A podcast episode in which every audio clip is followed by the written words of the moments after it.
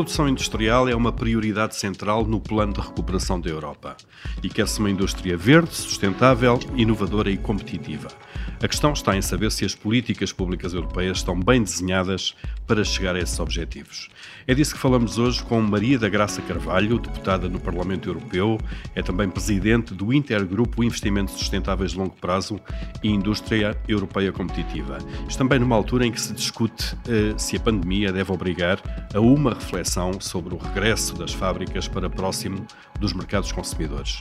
Eu sou o Paulo Ferreira e este é o Regresso da Indústria, uma parceria entre o Observador e a Cotec. Maria da Graça Carvalho, eh, bem-vinda. Eh, vamos começar pelo impacto da pandemia, então. Eh, será que, que esse impacto, e que provocou também uma quebra das cadeias de fornecimento, nos leva a pensar que a indústria vai ter que regressar para junto dos mercados consumidores? Muito obrigada para já, Paulo, pelo convite para estar neste programa. Um dos, das consequências da, da pandemia foi uh, o, a noção de que é necessário repensar a indústria, investir na indústria e uh, investir na cultura europeia que se perdeu de fazer coisas. Nós temos muito, e por exemplo na área da investigação, muita investigação fundamental, mas temos pouco na aplicada no conceito de fazer e, portanto, nós temos que reganhar esta capacidade de produzir e de produzir na Europa.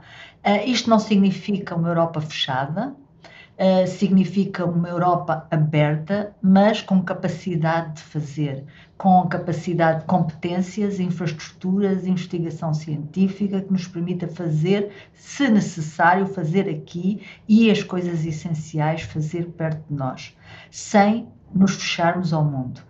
Uma das consequências também foi os políticos eh, colocarem a indústria na sua agenda. A nível europeu, eh, durante muitos anos, a indústria não, não esteve na agenda política. Neste momento está na agenda política. Houve uma comunicação da Comissão Europeia sobre a, nova estratégia, estratégia industrial e depois houve um, eh, como que um update dessa estratégia Uh, e, portanto, já tivemos dois documentos da Comissão Europeia sobre a estratégia industrial. Como lhe disse, eu propus um intergrupo sobre a indústria, não existia, não tinha sido até à altura, até agora, possível ter no Parlamento Europeu um intergrupo sobre a indústria. Neste momento, eh, foi aprovado, de que eu sou um, ehm, co-presidente com outros dois colegas, uh, para debater assuntos sobre a indústria. Isto é uma consequência exatamente do, do de todos, os, os políticos, as pessoas uh, perceberem a importância da indústria e a importância uh, de, de, ter alguma autonomia um, estratégica uh, da Europa em uh, bens essenciais. Na, na, na produção de bens. Exato, é, Até porque a Maria da Graça Carvalho dá a ideia que nas décadas anteriores o movimento foi o contrário. A moda, digamos assim, era um pouco a deslocalização e daí também o desenvolvimento industrial da China. Houve a deslocalização Exatamente, de muitas, muitas unidades para, para, para esse país, precisamente à procura de custos salariais mais baixos também. Uh, será que vamos assistir ao, ao regresso, ao refluxo? Exato, eu, eu penso que sim, pelo menos em algumas áreas é, é importantíssimo que haja capacidade europeia de, de, de produzir, uh, começando nos microprocessadores, começando nos, uh, nos supercomputadores, por exemplo, nós, nós temos agora a necessidade de dotar a Europa de uma rede de supercomputadores, é uma das parcerias que eu fui relatora, um deles vai para Portugal, e quando nós começamos a olhar na capacidade dos, de empresas responderem às, a eh, aos concursos que se abrem para a compra desses supercomputadores, nós não temos, ou serão, são exceções, as empresas portuguesas. Portanto, a construção, mesmo nas, nas tecnologias mais avançadas, está fora, uh, fora da Europa. E nós não podemos ser líderes uh, em determinadas áreas se não tivermos a capacidade também de o fazer, de o saber fazer. Por exemplo, nós queremos ser líder no digital, não basta sabermos utilizar o digital muito bem, temos que ter a capacidade de construir se for necessário. Não quer dizer que, em alguma altura, se for eh, mais eficiente do ponto de vista económico, comprar fora da Europa, que não o façamos, mas, se necessário, ter essa capacidade instalada, sabê-lo fazer. Uh, ter competências para o fazer, ter infraestruturas para o fazer. Hum. O que não acontece neste momento. Começa agora a acontecer e eu acho que um, parte do, do, plano de recuperação económica dos vários Estados-membros tem que ser muito virado para dotar novamente a, a Europa desta capacidade. E esta capacidade passa pelas infraestruturas, Passa pelas competências, nós temos falta de, de, de especialistas em muitas áreas uh, e falta também uh, no apostar na ciência e inovação, especialmente em toda a linha, todo, todo a linha de, da inovação, que vai desde a investigação fundamental à mais aplicada, à produção da tecnologia. Geralmente nós ficamos pela parte mais fundamental e não vamos à, parte, até à parte mais aplicada, o que é, o que é importante. Uhum.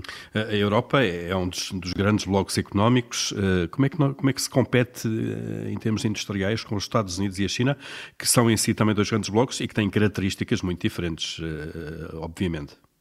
Não é fácil, mas o segredo é termos competências, investigação, gente formada uh, com, com cursos, mestrados, doutoramentos nas áreas essenciais e as infraestruturas necessárias. Uh, se isso acontecer, uh, nós podemos competir. e nós temos uma investigação, principalmente na, na parte fundamental, de excelência, talvez da melhor eh, do melhor que há no mundo. Isso pode-se ver, por exemplo, fomos os primeiros a desenvolver eh, as vacinas as vacinas inovadoras, o mRNA, foram desenvolvidas na Europa. Aliás, a própria vacina moderna, parte foi desenvolvida na Europa, financiada pela, uh, pelo Programa Quadro de Ciência e Inovação. A BioNTech foi toda desenvolvida na Europa, só depois para fazer o scale-up e para uh, se conseguir a produção é que se associou à Pfizer.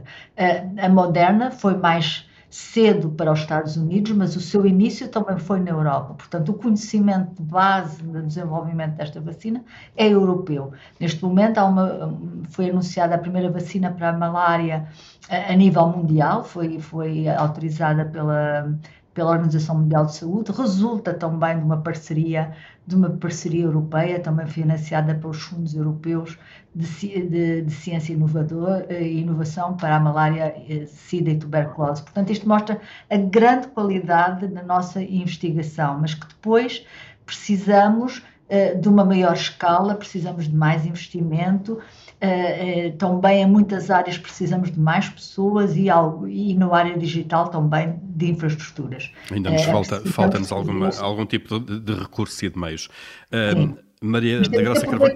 que vêm financiamentos neste momento. É, é temos à nossa disposição financiamentos como nunca tivemos e, portanto, eles têm que ser bem aproveitados nestas áreas. Era, era nisso que eu queria pegar. Estamos a falar do PRR. Exatamente que tem uns conceitos como o Green Deal, o Pilar Digital, eh, são tudo políticas que são partilhadas e que são necessárias. A minha questão é esta: será que a abordagem europeia, nomeadamente a Comissão Europeia, a este tipo de políticas não pode levar a um certo risco de um excesso de dirigismo eh, eh, governamental, se quiser, ou da Comissão Europeia nesta área? Uh, não, porque uh, os Estados-membros têm bastante liberdade dentro dos, das grandes linhas. Depois, o detalhe onde vai ser aplicado o, o financiamento é acordado entre o Estado-membro e a Comissão Europeia e há uma grande liberdade do ponto de vista dos Estados-membros.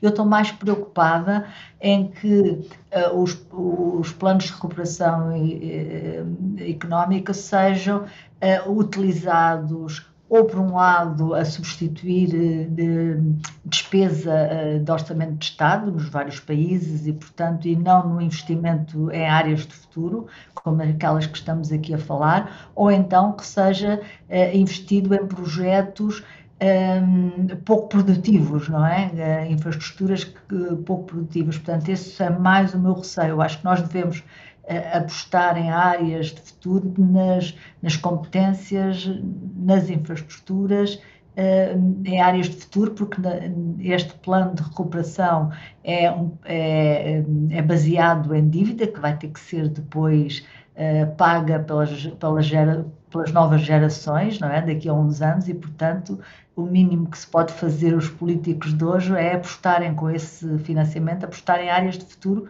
que lhes vão dar uh, maior riqueza e melhor qualidade de vida a essas gerações. Ou seja, acha que o foco da avaliação da forma como são aplicados estes fundos deve ir mais das simples taxas de execução uh, e uh, olhar para, para, para indicadores de retorno económico e social, é isso? Evidente, evidente. Nós, e no nosso país isso tem acontecido, por exemplo, se nós olharmos para o último scoreboard da ciência e inovação, nós descemos alguns pontos e descemos alguns pontos, por exemplo, no, na, na, área da cooperação com o setor privado.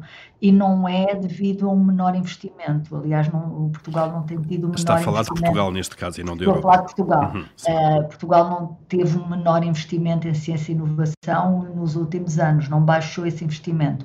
O que acontece é que o sistema de inovação, uh, que, que, ele passa por. Uh, por menos burocracia, um sistema fiscal amigo da inovação, para que depois faça essa transferência para a sociedade e que atraia investimento privado, é, é, é bastante ainda em Portugal e, portanto, não basta os financiamentos, é a forma como nós aplicamos estes financiamentos e todo o ecossistema à volta do, do, do, do investimento em si, que depois produz, produzem resultados, tanto do ponto de vista económico como do ponto de vista de bem-estar da sociedade. Eh, por vezes eh, há a tentação, quer da parte de, de governos nacionais, quer também da, da Comissão Europeia, ehm, de quase selecionar aquilo que são ou os campeões nacionais ou os campeões europeus, isto é, eh, empresas, entidades empresariais eh, que devem destacar-se eh, no, seu setor e, no fundo, ter melhores condições para concorrer a nível, a nível global e, e mundial.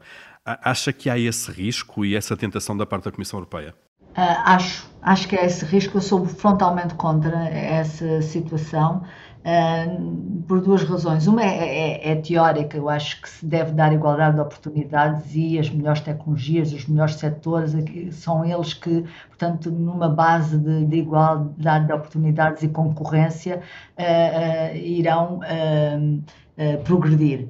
Mas a segunda razão por que sou contra é que esse tipo de política prejudica muito países como Portugal, não é? Portanto, vai beneficiar novamente países que já têm um, um, um grande poder industrial, é? como neste caso a Alemanha, a França e, e, como era o Reino Unido e talvez a Holanda.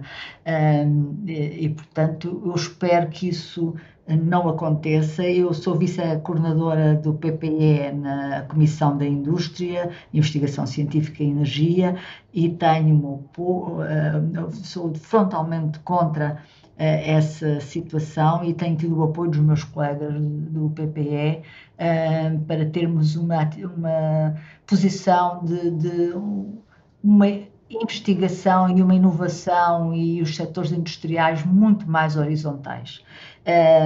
O facto é que esta estratégia industrial que foi apresentada pela Comissão escolheu 14 ecossistemas. Nós aí fomos bastante críticos e achámos que deveria haver um ecossistema horizontal, porque, por exemplo, nos 14 ecossistemas não estava a indústria transformadora, eh, escolhe-se umas e, não se escolhe outras, e o que é mais importante é termos um ecossistema horizontal que dê condições para os vários eh, setores recuperarem e produzirem. E esse ecossistema horizontal são as condições na sociedade que, lhes, que, que permita competitividade e uma concorrência leal. mas a Comissão não entendeu isso e justificou pela crise, serem setores que tinham sido muito prejudicados pela crise. Uh, e, portanto, nós, uh, uh, com esse argumento da crise, mas sempre aceitámos, mas sempre na condição de ser algo passageiro e temporário, não é? Nós não podemos escolher uh, os, um setor em detrimento do outro. Uh, uhum. Temos que dar as condições aos setores de, de, de, de, de se desenvolverem e que tenham capacidade para se desenvolver. Nesses 14, 14 setores, algum que tenha particular peso em Portugal na economia portuguesa? Uh, sim, sim, há muitos. Uh, portanto, há todos os setores dos transportes, uh, há aos setores relacionados com as indústrias, com as indústrias altamente um, consumidoras de energia, uh, aos setores dos textos, portanto há imensos setores que nós temos, mas há outros que faltam, como, como uh, um, o manufacturing, a indústria metalomecânica, por exemplo, que tem muito, que tem muito peso em, em Portugal e que não está lá porque está, em, está embebida nos outros, não é? Está a indústria, está a indústria automóvel, mas não está a, a metalomecânica e, portanto, eu acho que uh, é, é, preferível termos uma atitude mais horizontal do que escolher de fazer uma escolha fina dos vários setores. Uhum. Nós uh, tem-se discutido a questão ambiental, que é absolutamente fundamental. Aliás, estamos uhum. ainda a, a, perceber qual vai ser o seguimento da, da, da COP26 e nós temos países importantes, nomeadamente a China e a Índia, que têm estándares ambientais diferentes daqueles que são praticados na Europa e dos objetivos europeus. Até que ponto é que não podemos, no futuro, e estamos a falar da indústria, que, onde recai grande parte da, da evolução energética que tem que acontecer nas próximas décadas, até que ponto a Europa, ou a China ou a Índia, não podem fazer algum dumping eh, ambiental e ter melhores condições de concorrência que a Europa? Claro, e que já estão a fazer, não é? Uh, agora, a Europa uh, apresentou um conjunto de 14 propostas, o chamado Fit for 55, porque há uma lei do clima que obriga a, um, a redução de 55% das emissões de CO2 ou de gases com efeito de estufa até 2030 e, a partir dessa lei do clima, apresentou uma série de um pacote legislativo com muitas uh, diretivas Uh, são 12 diretivas nas várias áreas, desde as renováveis à eficiência energética, um, e há também uma, um, uma forma de ajustar nas, nas fronteiras uh, as trocas comerciais de países que não cumprem os regulamentos uh, ambientais. De qualquer maneira, esse pacote agora está no Parlamento Europeu e vamos ter agora que fazer o nosso, o nosso trabalho de reagir a esse pacote. É um pacote que está bem pensado, é um bocadinho complexo, tenho algum receio da, da, da burocracia que pode trazer para, para, pequenas e médias empresas em países como Portugal. Uh, há ali algo para melhorar e o que há para melhorar, por exemplo, nessa, uh, taxa das empresas, que se assim se pode chamar, uh, nas fronteiras, temos que ter atenção de que não haja uma reação do, dos outros países às nossas exportações, não é? Portanto, há ali, tem que haver ali um equilíbrio de ver uh, se tudo está compatível com a Organização para, Comercial do Comércio. Para evitar para entrar para numa, evitar numa escalada comercial. Comercial, o que, o que é péssimo porque a Europa continua a ser um grande exportador. Portanto, aí temos esse ponto a fazer de verificar tudo isso. Nos outros pacotes, como nas energias renováveis e na eficiência energética, a, a, a nossa crítica, pelo menos do nosso grupo político e, e, e minha, é de que está dada pouca atenção às tecnologias existentes e um, se, se, temos as tecnologias necessárias para atingir os objetivos. Portanto, é um, um conjunto, um pacote que é muito baseado em fixar metas, um, promover uh, o, o, mercado de carbono nos vários setores, alarga o mercado de carbono aos transportes, aos edifícios, um, em taxas e pouco em desenvolver tecnologia, tecnologia competitiva para nos ajudar a chegar a essas metas. Ora, há, essencialmente, muitos setores industriais, como o aço, o cimento, o vidro, a cerâmica, eh, que precisa ainda de novas, eh, de, de tecnologias eh, limpas, mais acessíveis, que, que, lhes permita continuar a operar na Europa em termos concorrenciais com, com o resto do mundo. E, portanto, hum. temos que fazer um, o nosso trabalho agora, pelo menos a contribuição do nosso grupo político para este pacote uh, legislativo é introduzir mais a componente uh, tecnológica e uh, o conceito de, uma, de, de, tecnologia que seja acessível, que não torne o produto limpo muito caro, que é algo que se nota nos Estados Unidos. Os Estados Unidos têm um grande preocupação e uma grande prioridade ao desenvolvimento de tecnologias Uh, que eles chamam affordable, quer dizer, tecnologias que sejam economicamente acessíveis, porque nós não podemos fazer esta transição uh, de uma forma que depois os contribuintes e as pessoas em geral, as famílias, as pequenas empresas, vão pagar um preço muito elevado uh, sobre a energia,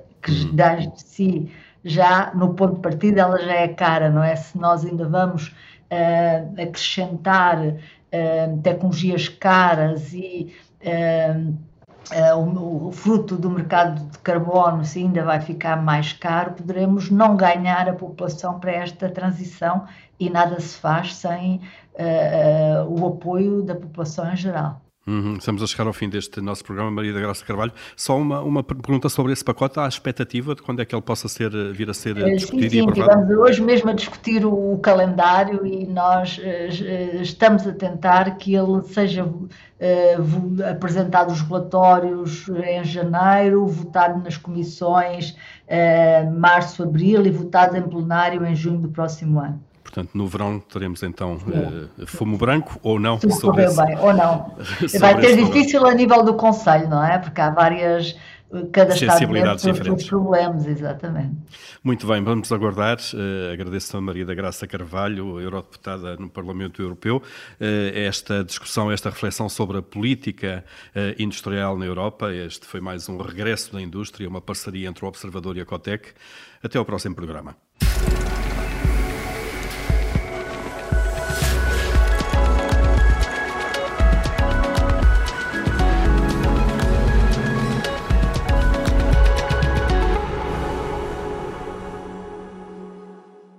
Projeto confinanciado do Compete 2020, Portugal 2020 e União Europeia, através do Fundo Europeu de Desenvolvimento Regional.